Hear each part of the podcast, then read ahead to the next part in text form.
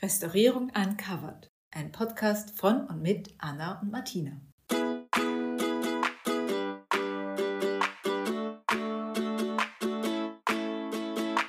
Hallo und herzlich willkommen.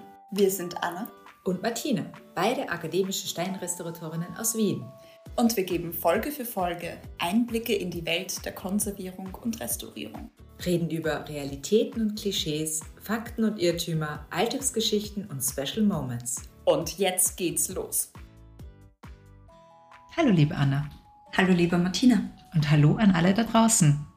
Wir sind heute ausnahmsweise nicht in unserem Aufnahmestudio, sondern aus gegebenem Anlass in einer Ausstellung. Und zwar in der Restaurierausstellung Conservator at Work, die gerade in der alten Postsparkasse im ersten Bezirk in Wien genau in den Räumlichkeiten der Angewandten, des Angewandte Innovation Labs zu sehen ist. Und ja, wir dachten, das ist ein guter Anlass. Die Ausstellung läuft noch bis 23. November. Und wir haben uns gedacht, wir schauen uns die mal vorab gemeinsam für euch an und reden über die Ausstellung.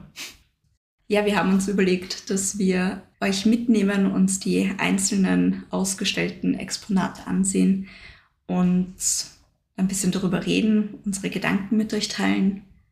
Und ja, gehen wir in Medias Res. Genau, gehen wir in Medias Res. Und vielleicht bekommt ja der eine oder die andere dann auch Lust, sich das Ganze in echt anzuschauen. Also ich finde, es ist eine schöne, gelungene Ausstellung und Restaurierung ist ja nicht so oft das Hauptthema einer Ausstellung, muss man auch sagen. Restaurierung findet immer vorher statt, findet hinter den Kulissen statt.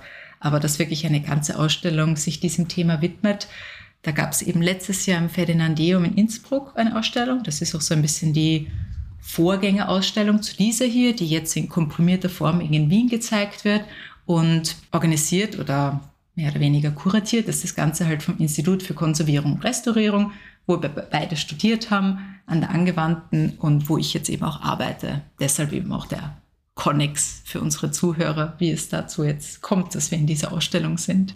Aber ja, die Ausstellung selber soll so ein bisschen die letzten 24 Jahre Konservierungswissenschaft und akademische Restaurierausbildung und Angewandten beleuchten und einfach dem Besucher einen Eindruck vermitteln, wie akademische Restauratoren forschen, arbeiten, untersuchen, wie sie interdisziplinär mit verschiedenen Fachbereichen arbeiten, wie sie international agieren. Und ich glaube, dass das klingt recht gut. Und das Spannende ist auch, dass man eben eine Vielzahl an Exponaten sieht, alles Originale, ähm, die auch ein bisschen so die Heterogenität zeigen, mit der wir am Institut oder später dann auch als Restauratoren einfach zu tun haben und die verschiedenen Themenfelder aufgreifen. Ja, und jetzt würde ich einfach sagen, wir gehen einfach mal in den ersten Ausstellungsraum, weil das Ganze ist auf zwei Ausstellungsräume aufgeteilt, links und rechts neben der Kassenhalle in der Postsparkasse, die übrigens auch einfach einen extra Besuch wert. Das muss man einfach gesehen haben von Otto Wagner. Tolles Gebäude. Aber gehen wir einfach mal hinein und zu Beginn eben gibt es eine kurze Einführung zur Geschichte der akademischen Restaurierung, zur Rolle der Naturwissenschaften, auch wie das Ganze sich vom Handwerk zum jetzt modernen Restaurator entwickelt hat. Ich würde einfach sagen, gehen wir mal ein bisschen weiter und das Erste, was ich halt einfach schon super schön finde, sind da in der Vitrine. Schau mal da rein. Mhm. Sind äh, sehr viele schicke, bisschen extrovertierte Hüte. Irgendwie verschiedene Stoffe sehe ich und verschiedene Hutformen. Aus welcher Sammlung sind die? Die sind aus der Kostüm- und Modesammlung der Angewandten. Das sind ein paar Hüte aus dem sehr, sehr großen Konvolut von Hüten von der Modeschöpferin Adele List. Die war so Mitte des 20. Jahrhunderts tätig und hat halt sehr, sehr viele schöne Hüte produziert in Wien, hatte auch ein eigenes Geschäft sehr lange Zeit da.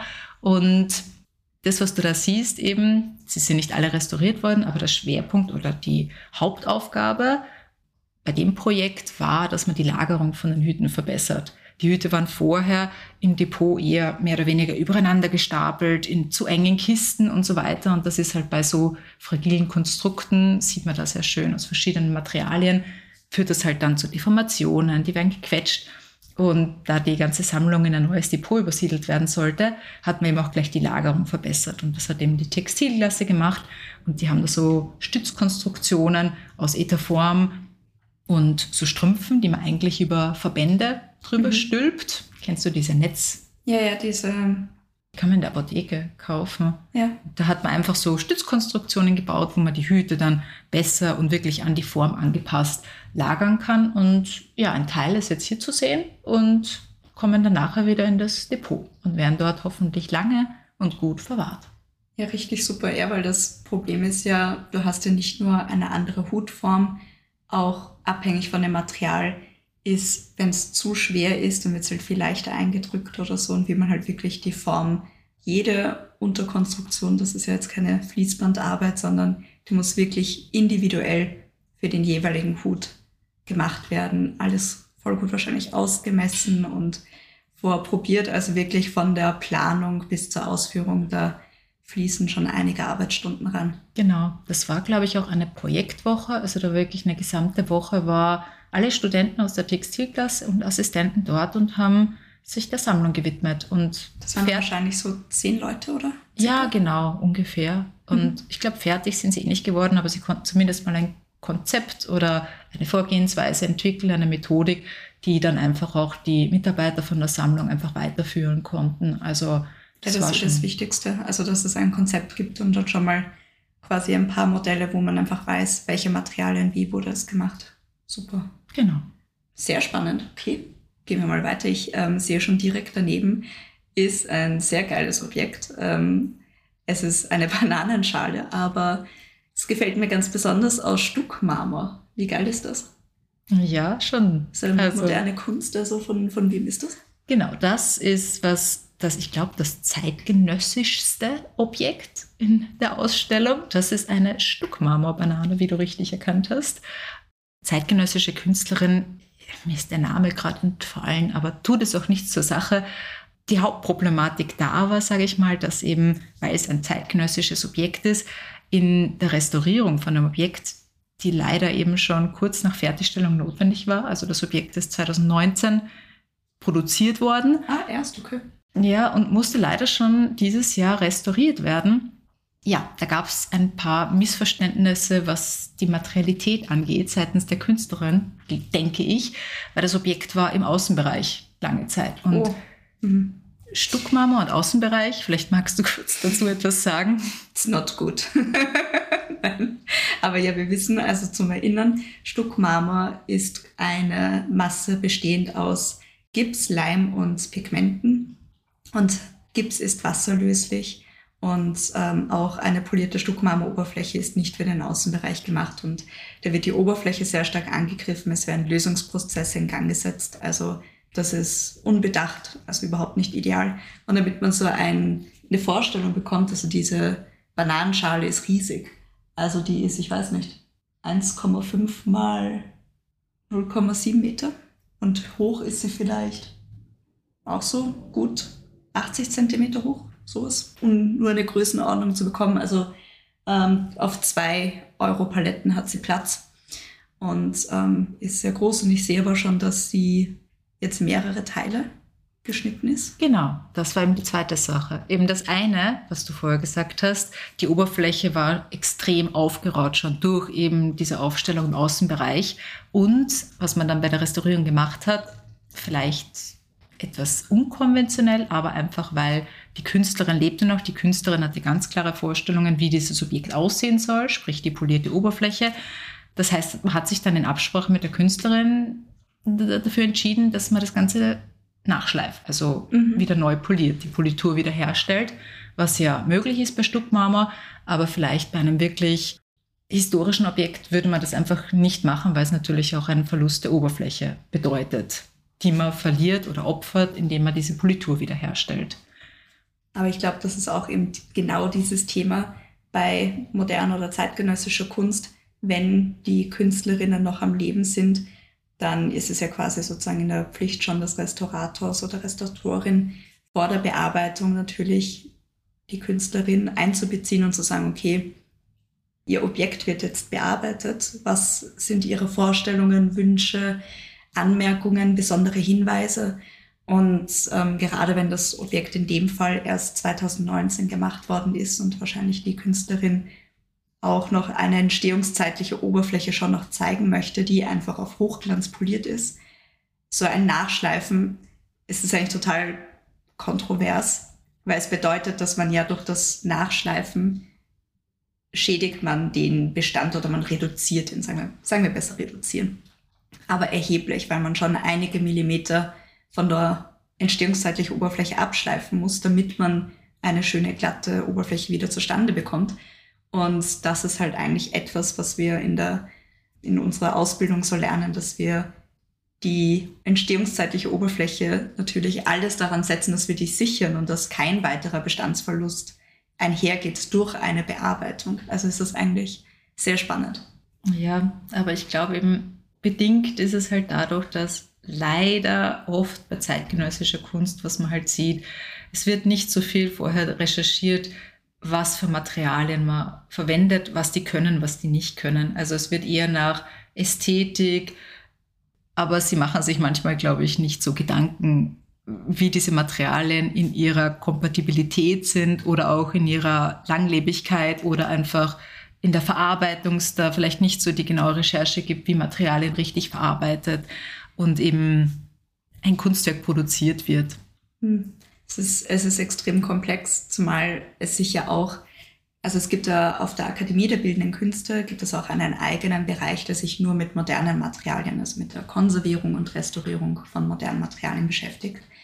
Und ähm, da habe ich mal eine Vorlesung gemacht zu verschiedenen Kunststoffen und natürlich zu einer gewissen Zeit gab es auch die nur zur Verfügung gestellten Kunststoffe und die sind in ihrer Alterungseigenschaften einfach extrem schlecht eingestellt. Also die vergilben, die zersetzen sich. Also wenn ich jetzt an PU-Schaum denke, das zerfällt einfach relativ rasch. Oder da ist es halt natürlich auch schwierig, da hat er oder die Künstlerin auch nicht so viel Auswahl gehabt, sondern halt einfach das genommen, was am Markt ist. Und wir wissen halt jetzt aus unserer Perspektive, wissen wir einfach über die Alterungseigenschaften Bescheid. Wir wissen, wie langlebig diese modernen Materialien sind auf dieses Wissen können wir jetzt zugreifen. Es werden ja auch jetzt bessere Materialien produziert.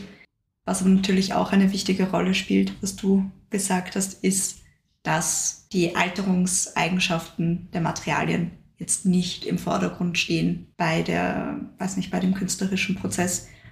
Was ich aber nicht so beurteilen vermag, weil ich keine Künstlerin bin und auch, auch nicht weiß, wie äh, das entsteht. Ich glaube, da gibt es ganz, ganz viele Ansätze und da möchten wir jetzt auch gar nicht zu viel darüber reden, weil das absolut nicht unser Thema ist. Und, aber wir haben einfach, da gibt es einfach diese Schnittstelle zwischen eben die Vorstellungen von Künstlerinnen und wir als Restauratorinnen, die dann sagen können, okay, was ist alles notwendig für den Bestandserhalt? Was geht, wenn es darüber hinausgeht, wird es zu einer Restaurierung? Was ist da möglich?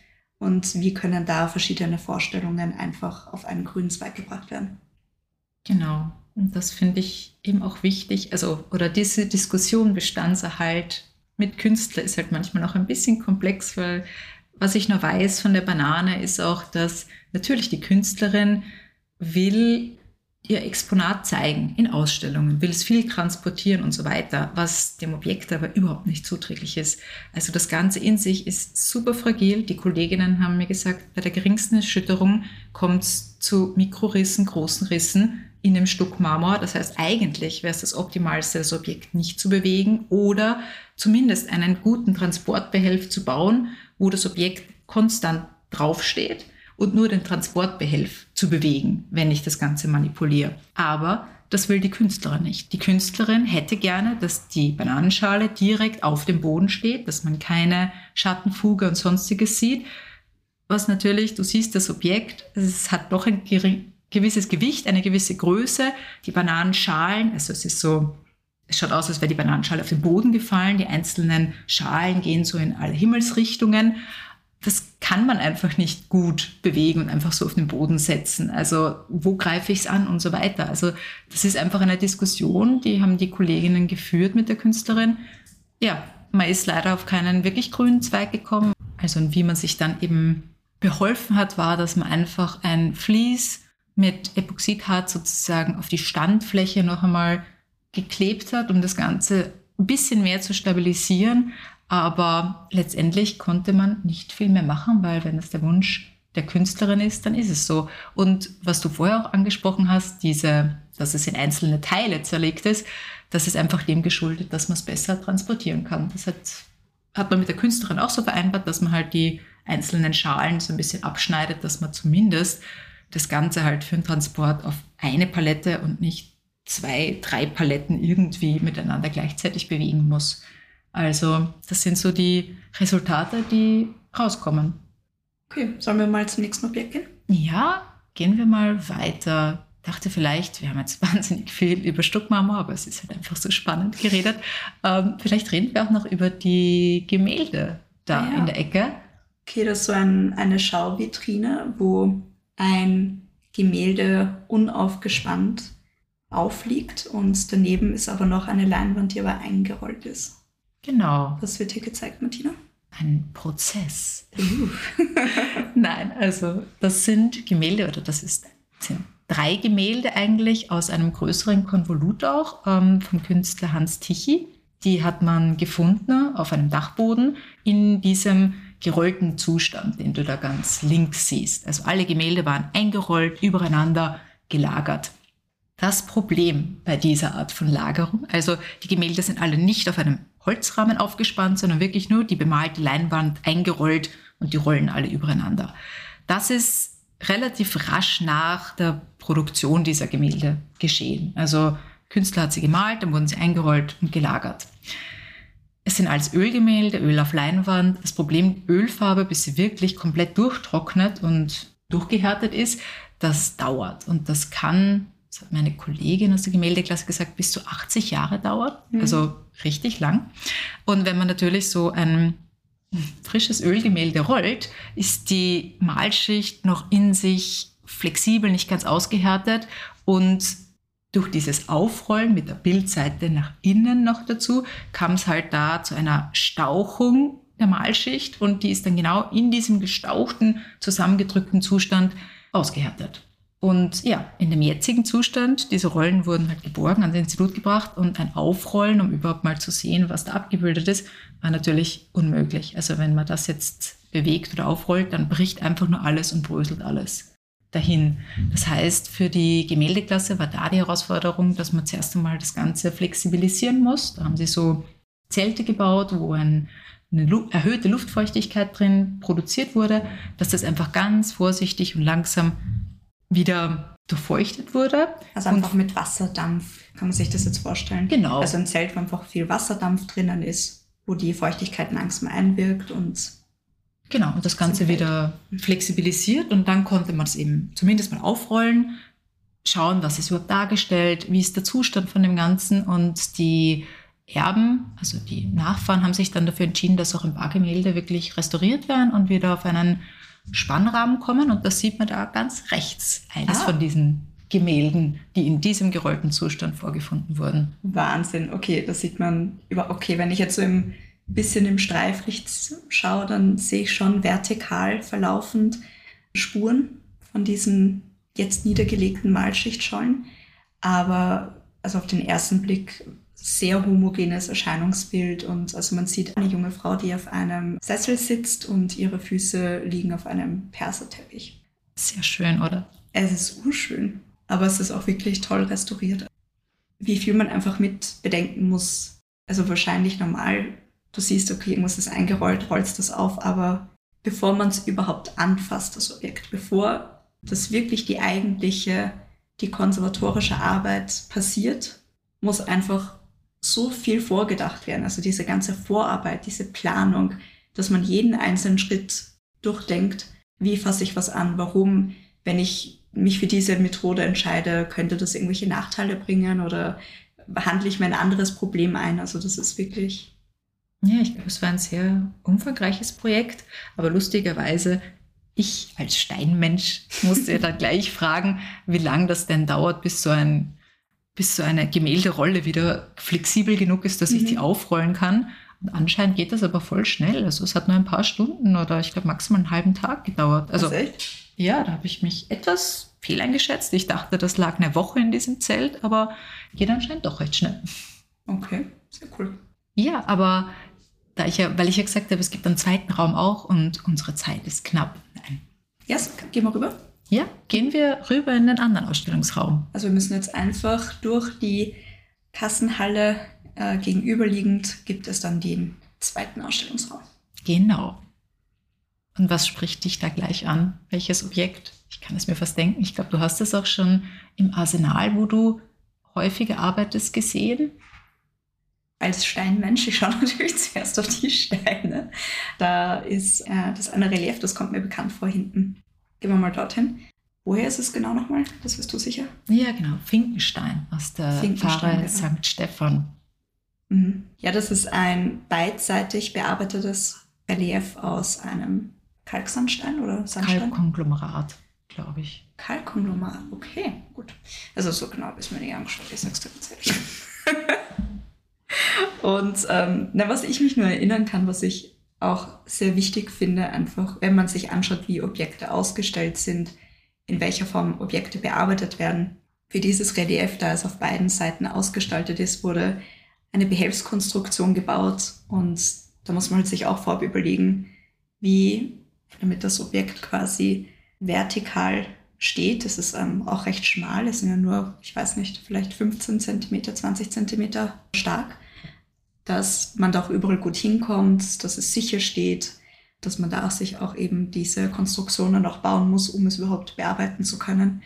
Also das ist mir nur hängen geblieben, dass ich das eigentlich auch ganz spannend finde. Ja, genau. Das ist eben, was wir jetzt sehen, das Resultat dieser Diskussion. Also vielleicht nur kurz das Relief. Ich glaube, von der Länge, nehme an, so ja, zwei knapp. Meter würde es schon haben, vielleicht. Von der Höhe vielleicht 80 Zentimeter. Mhm.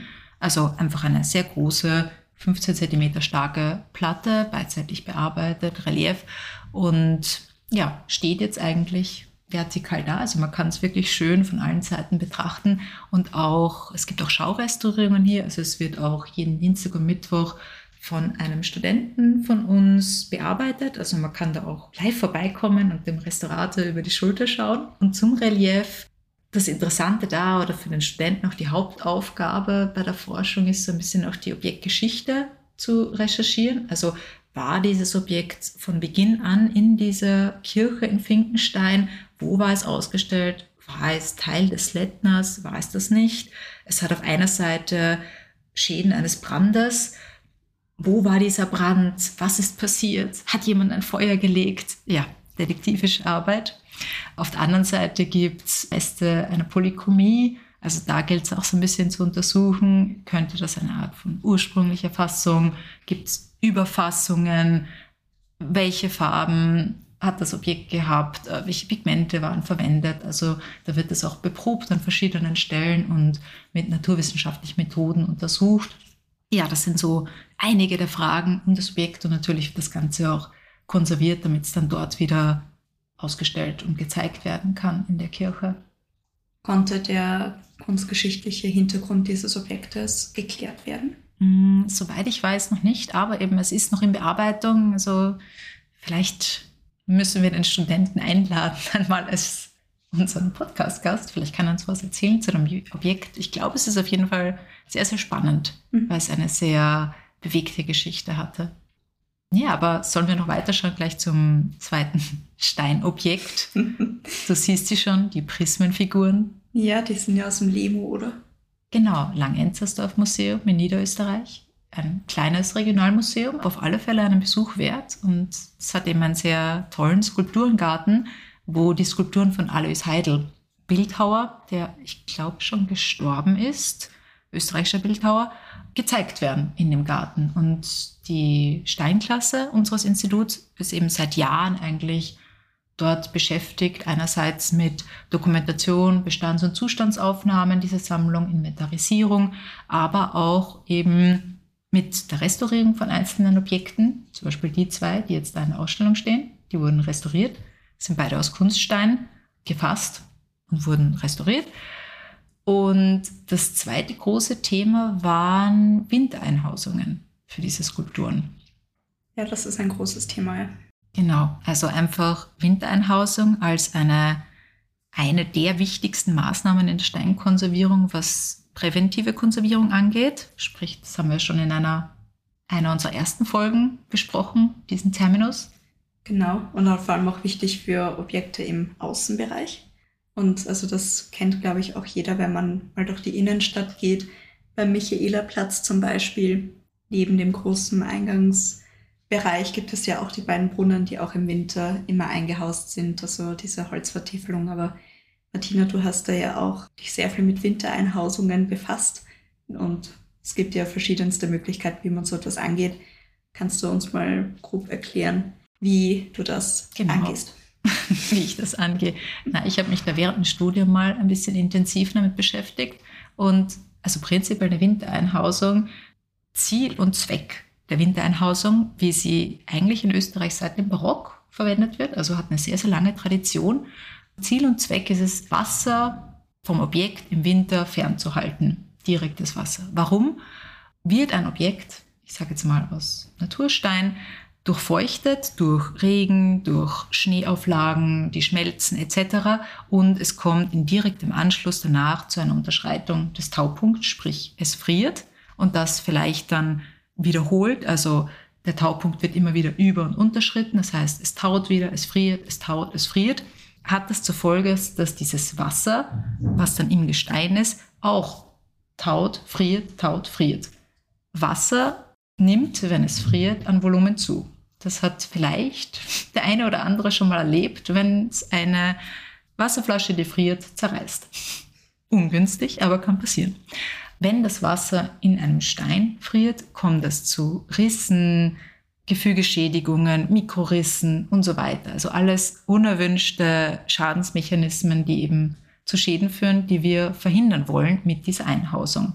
Die Einhausung ist dann mehr oder weniger kann aus Holz sein, kann auch aus Textilien sein, also semipermeable Textilien, wie sie zum Beispiel für Gore-Tex-Kleidung auch zum Einsatz kommt, die eben Wasserdampf durchlässt, aber Wasser in flüssiger Form abhält. Also solche Einhausungen werden normalerweise im Herbst errichtet um das Objekt. Wenn es nicht das ist, also da soll es einige Tage nicht geregnet haben, dann wird diese Einhausung errichtet und schützt dann während der Wintermonate einfach das Objekt vor direktem Niederschlag, vor Schnee vor Regen und verhindert einfach, dass es dann zu solchen Frostsprengungen kommt. Und im Lang-Enzelsdorf Museum war das eben auch ein Ding, was sich die Steinklasse eben angeschaut hat. Was für eine Art von Einhausungen könnte man da verwenden für die Objekte? Also welche Materialien, wie soll die Konstruktion aussehen und so weiter. Und man ist dann letztendlich bei Holzeinhausungen. Ist eine sehr klassische Einhausungsform gelandet. Und da wurden gemeinsam mit dem Museum dann für jedes Objekt wirklich eine individuelle Holzeinhausung gebaut wie du sie hier siehst. Also das ist nicht die Transportbox, sondern das ist die Einhausung von diesem Objekt. Und die werden jetzt immer im Winter errichtet und eben evaluiert. Also es wird Klima drinnen gemessen, es wird das Klima draußen gemessen, es werden die Objekte vorm Einhausen und nach dem Einhausen eben dokumentiert und begutachtet, wie der Zustand ist. Und ja, so wird das Ganze evaluiert und bisher hat sich als recht zielführend herausgestellt. Mhm. Wichtig ist Befestigung der Wintereinhausung. Ja, wichtig ist die Befestigung der Wintereinhausung, weil es gab einfach auch, oder wir wissen von Vorfällen, ich nenne keine Namen und Orte, keine Personen, aber nein, also eine Wintereinhausung ist, speziell wenn sie aus Holz ist, ja auch sehr schwer und bietet für diverse Winde, Stürme, wie sie im Winter ja auch auftreten können, eine große Auflagefläche. Auflagefläche, wo eben der Wind mehr oder weniger die gesamte Einhausung ja wegreißen könnte. Und das ist halt recht ungünstig, wenn die dann auf das Objekt fällt und dort meist zu ja, sehr großen Schäden führt. Deshalb ist Standsicherheit, Sturmfestigkeit ein großes Thema, was man sich eben bei der Konstruktion einer solchen Wintereinhausung gut überlegen muss, wie man das macht. Aber das kann man auf alle Fälle machen, aber es ist einfach ein Punkt, den man beachten muss oder mitdenken muss? Ja, ich sehe grundsätzlich, also wir haben jetzt nur uns ein paar Objekte angeschaut. Es gibt noch viele weitere, noch aus der Objektklasse gibt es liturgische Objekte, es gibt von der Gemäldeklasse noch weitere Gemälde und von der Textilklasse gibt es auch noch für Lagerungssituationen im Depot noch spezielle Unterkonstruktionen für diverse Textilien. Also wirklich aus allen Fachbereichen gibt es viele Objekte. Und Martina, wann sind nochmal die Restauratorinnen an der Arbeit? Wann kann man sie beobachten und ausfragen? Immer am Dienstag und Mittwoch von 13 bis 16.30 Uhr. Und prinzipiell eben die Ausstellung bis 23. November noch, also noch gut einen Monat Zeit, um sie zu besuchen. Eintritt ist gratis, auch gut zu wissen. Und ja, ich finde, es lohnt sich auf alle Fälle und es gibt einfach einen wirklich guten und runden Einblick in die Arbeit akademischer Restauratorinnen und Restauratoren. Ich werde mich jetzt da noch ein bisschen umschauen. Fand ich sehr cool und ähm, würde sagen, wir verabschieden uns. War ein schöner Besuch. Bis bald. Bis zum nächsten Mal. Bleibt nur noch eins zu sagen. Feedback und Anregungen sind erwünscht. Martina, wie kann man uns am besten erreichen? Einfach in die Podcast-Beschreibung schauen.